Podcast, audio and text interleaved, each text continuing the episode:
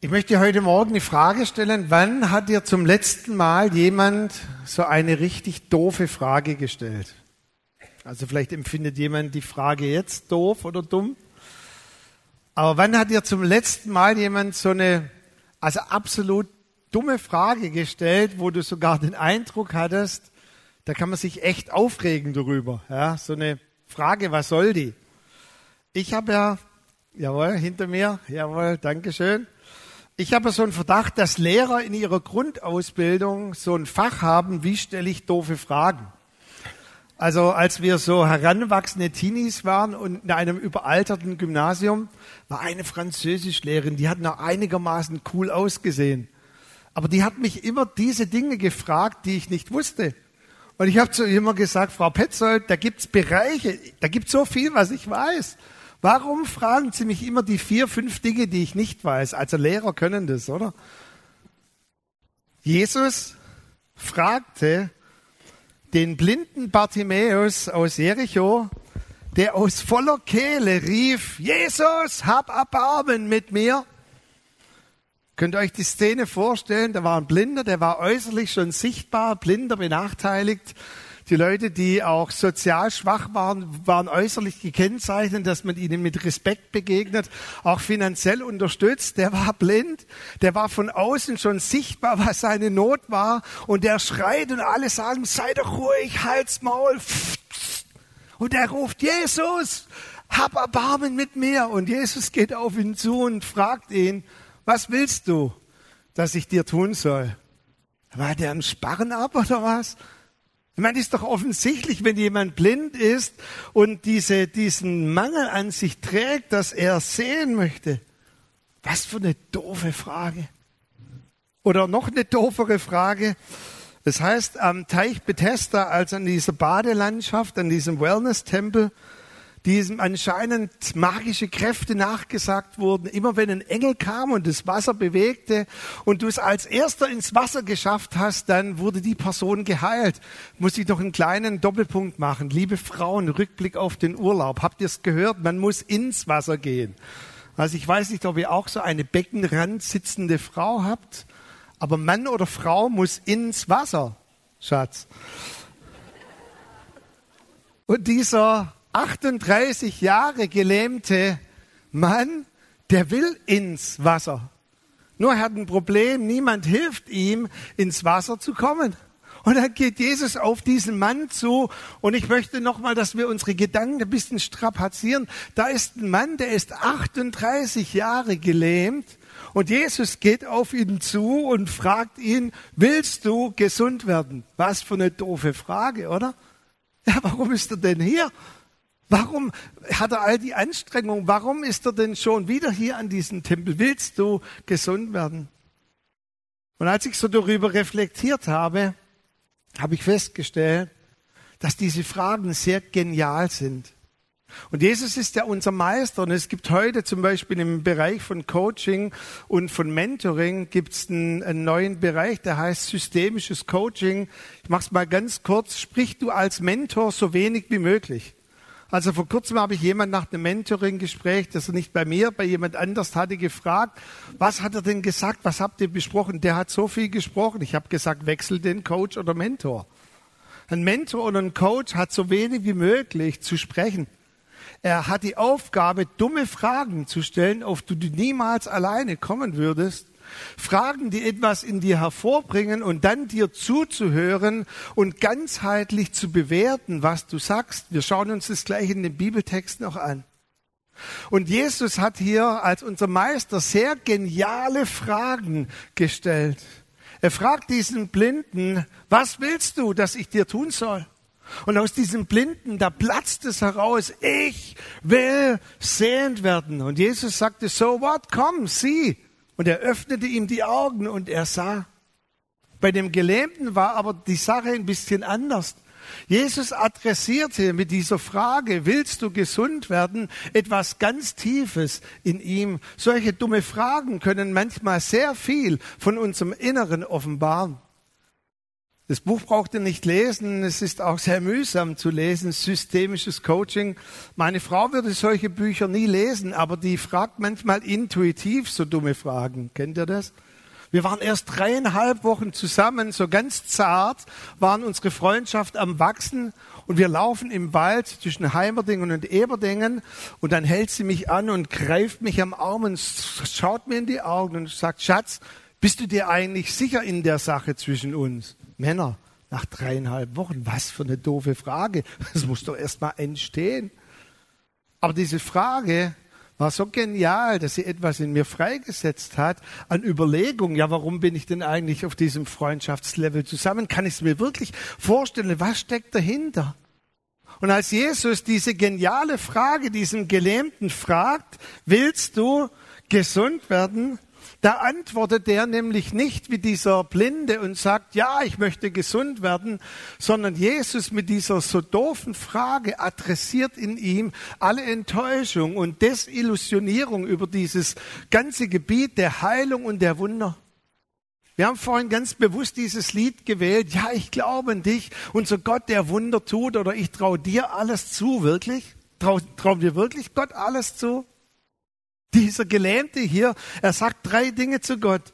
Erstens fragt er ihn, oder Jesus fragt ihn, willst du gesund werden? Und er sagt, ich habe niemanden. Ist das eine Antwort auf die Frage, ich will gesund werden? Ich habe niemanden. All dieser Schmerz, all diese Dinge, niemand versteht mich. Alle anderen werden immer geheilt. Nur niemand schaut nach mir. Und dann auch hier die zweite Aussage von ihm. Ich habe es oft versucht, ins Wasser zu kommen, aber andere sind immer schneller. Es sitzen Leute unter uns, die haben oft versucht, für sich beten zu lassen. Soll ich schon wieder für mich beten lassen? Wie oft muss ich noch für mich beten lassen? Ich habe doch schon so oft dafür gebetet und es ist nichts geschehen. Willst du gesund werden? Und das Dritte, was er sagt, immer andere werden geheilt, aber ich nicht.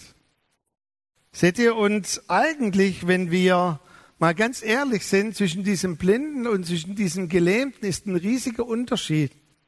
Der Blinde adressiert sofort seinen Glauben. Jesus, ich will sehend werden. Während der Gelähmte all seinen Frust mit dem ganzen Thema an Heilung, an Wunder Jesus offenbart. Und ich möchte nicht sagen, dass ich eine Klingt vielleicht ein bisschen hochgedroschen, eine Gottesoffenbarung hatte, aber ich habe zweimal im Urlaub so das Gefühl gehabt, wo ich Bibel gelesen habe über diese Texte, wie wenn, wie wenn Gott den ganzen Raum erfüllt hat und er da war mit seiner ganzen Majestät und er hat mich gefragt, Micha, was willst du? Und dann ist mir etwas aufgefallen und der Heilige Geist hat so klar gesprochen und er hat gesagt, Micha, es ist ein riesiger Unterschied zwischen dem, was du sprichst und was dein Herz sich wirklich wünscht. Weil ich habe eigentlich mich gar nicht mehr getraut, all das auszudrücken, was mein Herz sich wirklich wünscht und habe Gott gesagt, ach, manches Mal wäre ein bisschen Linderung auch okay. Wie zu dem Gelähmten. Was willst du, dass ich dir tun soll? Ach, wenn ich wenigstens ein bisschen ein Gefühl hätte im Fuß, wäre schon okay. Was willst du, dass ich dir tun soll? Oder wenn ich meinen linken Fuß zeitweise wieder spüren würde, wäre auch okay.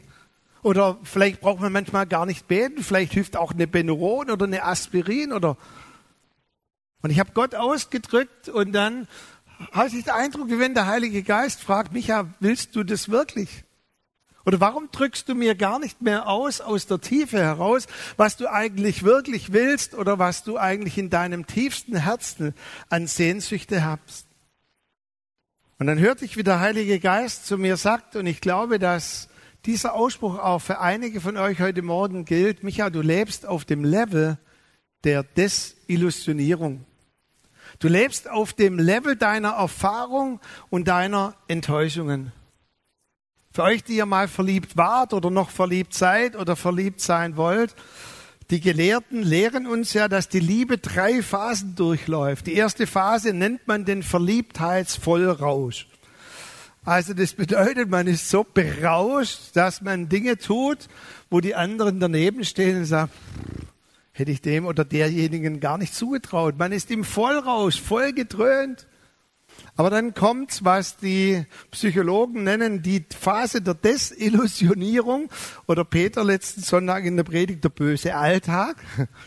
Da kommt der böse Alltag und dann wird das Level ein bisschen runtergesetzt. Viele verabschieden sich dann von der Liebe. Ich dachte, das sind immer die Schmetterlinge. Und dann, so sagen zumindest die Psychologen, kommt dann die Phase der Realität, der wahren Liebe. Wisst ihr, dass wir in unserem Glaubensleben auch diese Phasen immer wieder durchgehen vom Verliebtheitsvollrausch, vom Glaubensvollrausch in die Phase der Ernüchterung? Und da gibt es einen Bibelvers in Sprüche 13, äh, Sprüche 12, Vers 13, so rum. Dort heißt es, hingezogene Hoffnung macht das Herz krank. Und jeder von uns hat in bestimmten Bereichen hingezogene Hoffnung. Das Wort bedeutet auch so viel wie hingezogen, könntest du genauso übersetzen mit endlose Hoffnung. Endlose Hoffnung bedeutet so viel wie Hoffnung, die kein Ende hat oder lass mich mal anders sagen, unerfüllte Hoffnung. Hingezogene Hoffnung, unerfüllte Hoffnung macht das Herz krank. Und jeder von uns hat in gewissen Bereichen hingezogene, unerfüllte Hoffnung. Es gibt Leute unter uns, die haben Gebete, viele Gebete ohne Erhörung, ausgebliebene Heilung. Bob hat schon vorhin gesagt, kein Wunder, trotz Bethel. Partnerwunsch, Kinderwunsch, unerfüllte Prophetien. Ich sage immer gern, das sind die Anti-USA-Tage. Kennt ihr die? USA hat Bob Hope, Johnny Cash und Stevie Wonder. Es sind Tage, da habe ich No Cash, No Hope und No Wonder. Desillusionierung. Wir kommen im Glauben immer wieder in diese Tage No Hope, No Wonder, No Cash. Und manches Mal nennt die Bibel das auch Beschneidung, dass wir vielleicht manche Triebe, die so Wassertriebe sind, die, die keine Substanz haben, dass die abgeschnitten werden, dass wir auch Beschneidung zulassen. Es tut auch weh, sich auch zu verabschieden manches Mal von Dingen. Annette und ich, wir haben ein befreundetes Ehepaar, nicht hier aus dem Umkreis, ihr braucht nicht raten, wer das ist. Ähm, die sind auch so in meinem Alter, Mitte 50. Und die sind kinderlos und ähm, haben über 30 Jahre Prophetien gesammelt von den Heavies dieser Welt, von Bad Gandersheim bis Toronto. Und jeder hat für sie gebetet, auch Reinhard Bonke. Und sie haben keine Kinder bekommen. Und heute ist es so, wenn, wenn nur jemand in den Raum kommt und er sagt, wenn der nur danach riecht, mir eine Prophetie zu geben über einen Kinderwunsch, dann rennt er aus dem Raum hinaus und sagt, ich will gar keine Kinder mehr. Wir wollen gar keine Kinder mehr. Und er musste sich von diesem schmerzlichen Traum jetzt Mitte 50 verabschieden.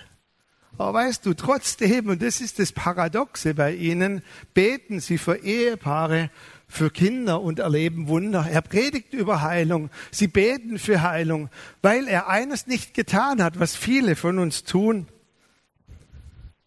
Das Kind mit dem Bade auszuschütten. Kennt ihr diese Redewendung? Das Kind mit dem Bad auszuschütten.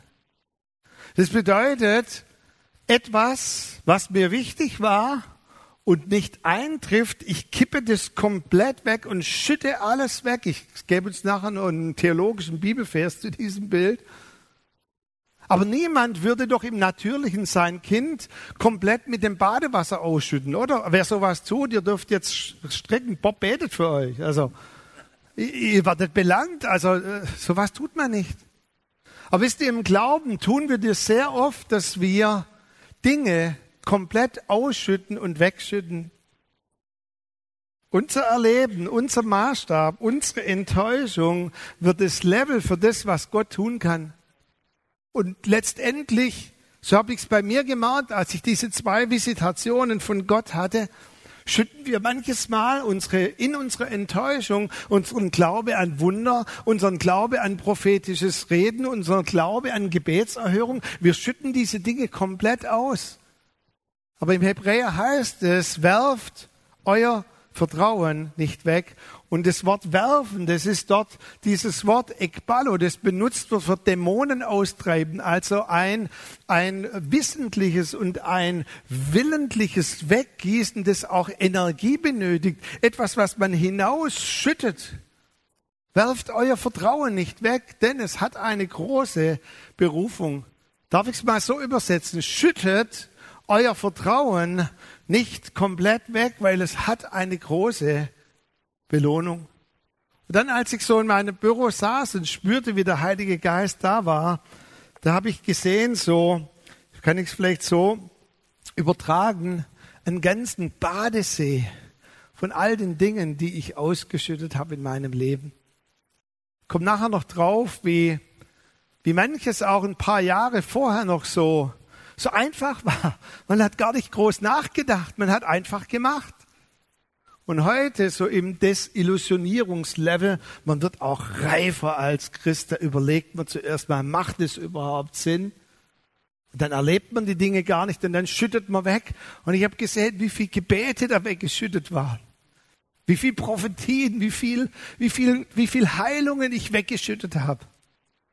Schüttet euer Vertrauen nicht weg. Es hat eine große Berufung. Ich habe uns ein Zitat mitgebracht, da habe ich ganz demütig auch in kleinerer Schrift Micha 7 eigentlich drunter geschrieben.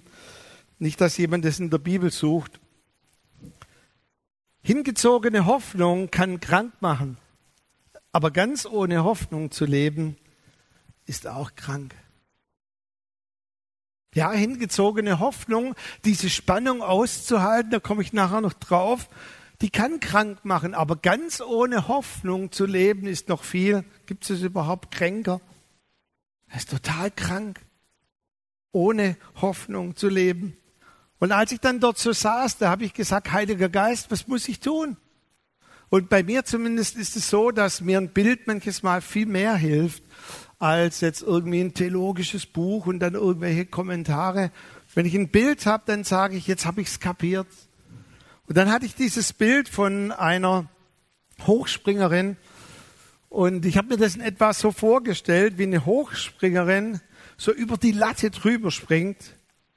Und dann sagte Gott zu mir, Micha, du musst deine Latte, dein Level wieder höher setzen. Ich hatte eigentlich das Bild von einem Hochspringer. Sag uns nachher, warum ich eine Hochspringerin hier auf dem Bild habe, weil ich nachher noch von einer Hochspringerin etwas erzählen möchte. Und der Heilige Geist sprach schon liebevoll, aber sehr direktiv. Und das brauche ich manches Mal. Der hat gesagt, deine, deine Latte sinnbildlich, dein Level an Erwartungen liegt auf dem Level deiner Desillusionierung. Und du musst dringend, dringend deine Latte wieder nach oben setzen. Und dann hatte ich einen Artikel gefunden und deshalb habe ich eine Hochspringerin gewählt.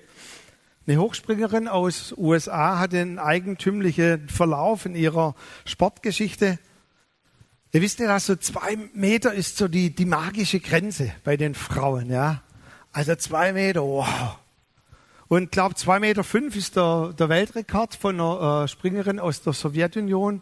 Aber zwei Meter, das erreichen gar nicht so viele. Ich glaube bei der Olympiade, die letzte in Brasilien war Goldmedaille mit 1,97 Meter, also zwei Meter, wow.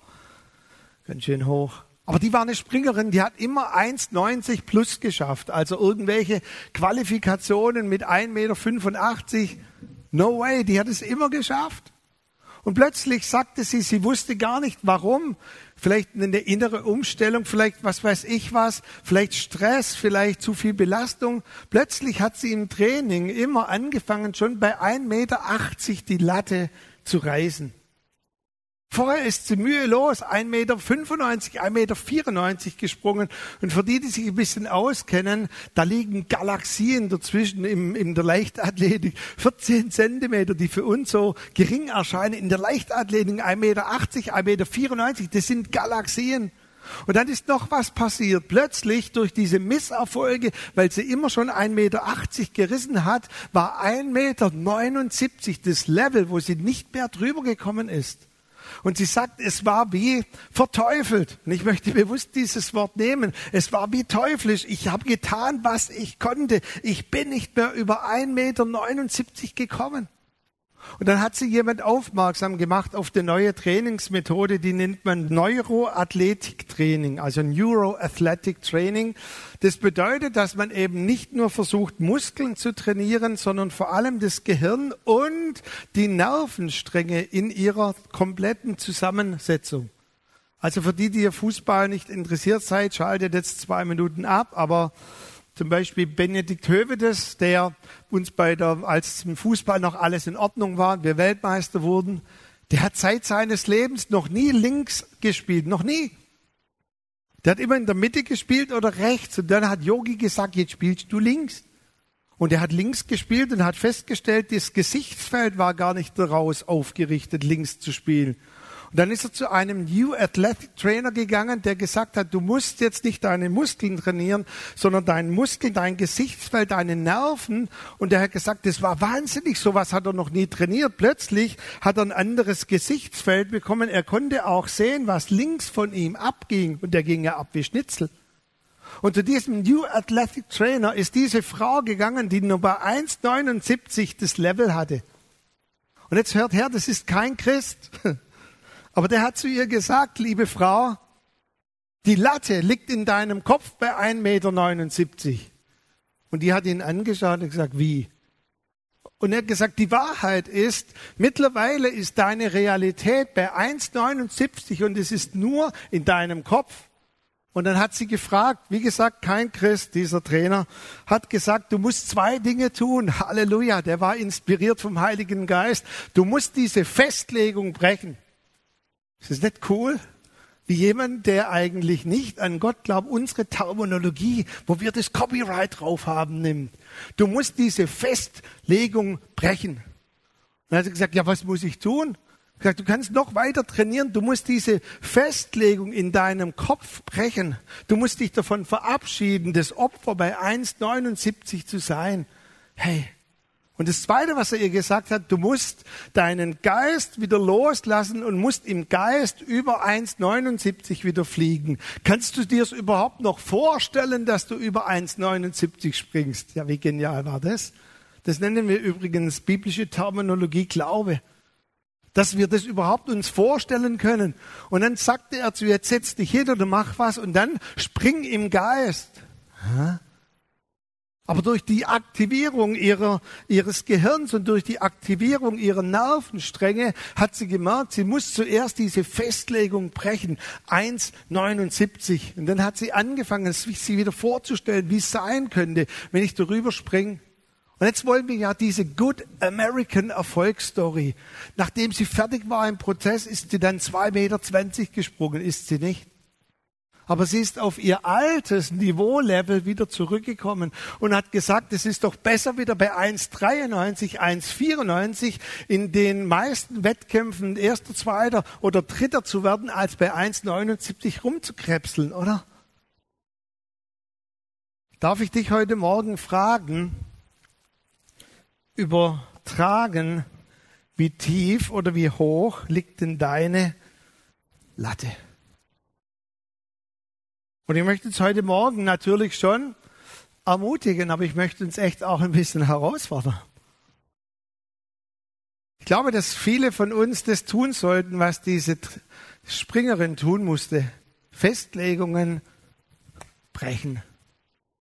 Festlegungen brechen.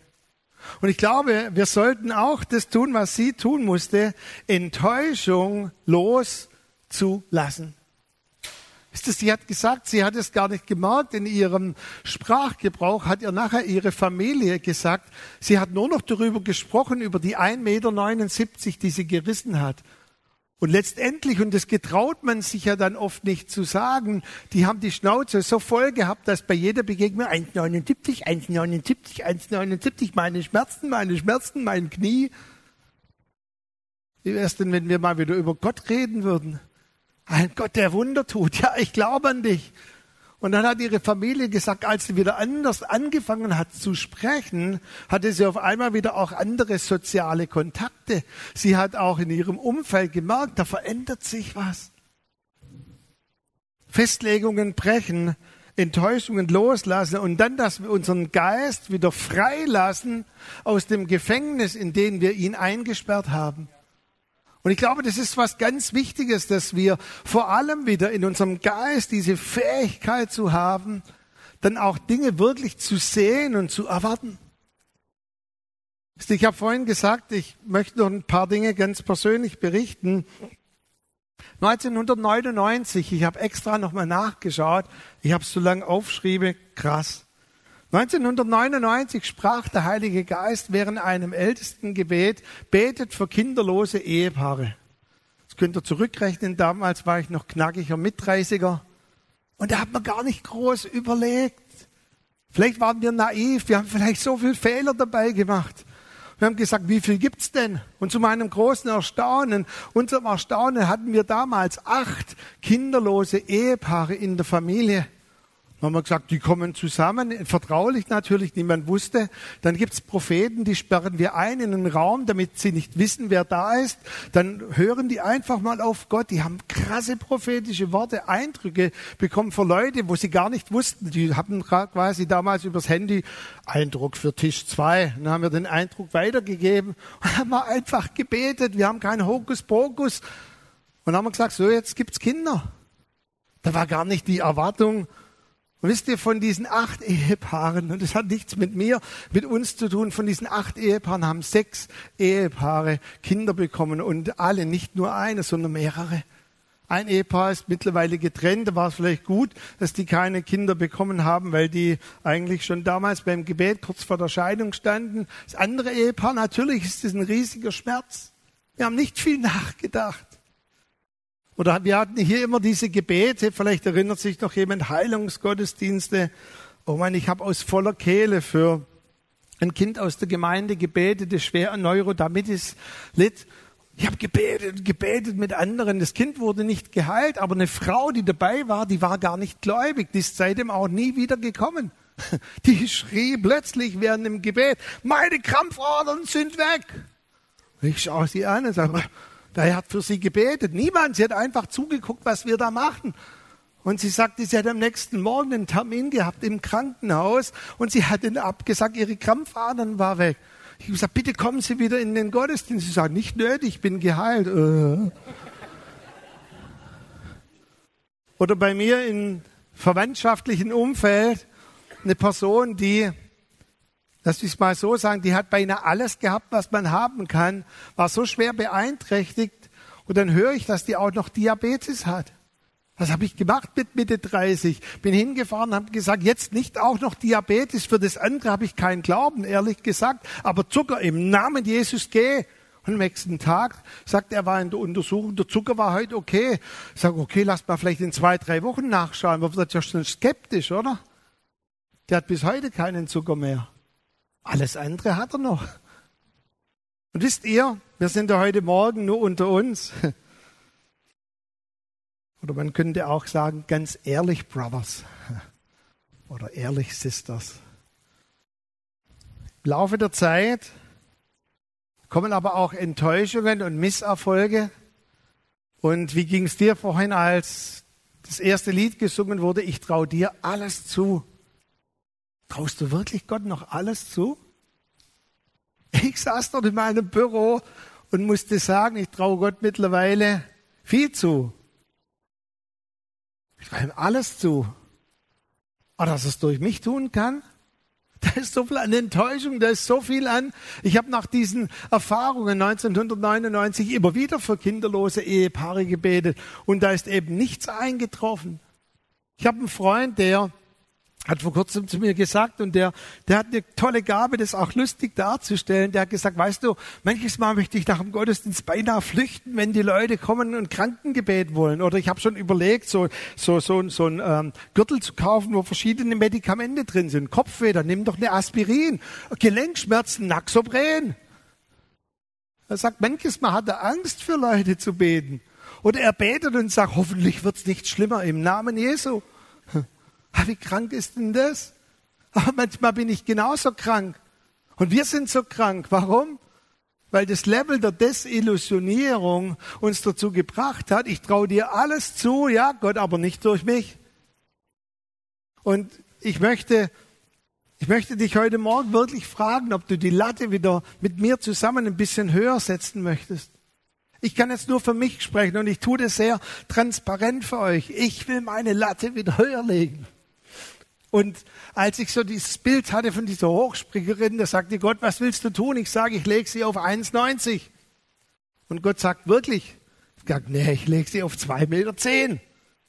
Wirst du vielleicht niemals erreichen. Aber weißt du, unser Level kann gar nicht hoch genug sein. Oder lass mich mal ganz transparent so sagen, lieber bete ich noch für 100 Personen und zwei werden geheilt. Und ich gehe das Risiko ein, dass 98 mich weiter enttäuschen oder die Personen enttäuscht sind, als dass ich für niemand bete und null geheilt werden. Macht das Sinn? Lieber, ich sag's doch mal, bete ich für 100 Personen und nur zwei werden geheilt, als dass ich sage, ich kreuch bei einem Meter 40 verbittert mein weiteres Leben herum und bringe quasi Gott dazu, auf meinem Level der Enttäuschung und Desillusionierung zu agieren und zu handeln.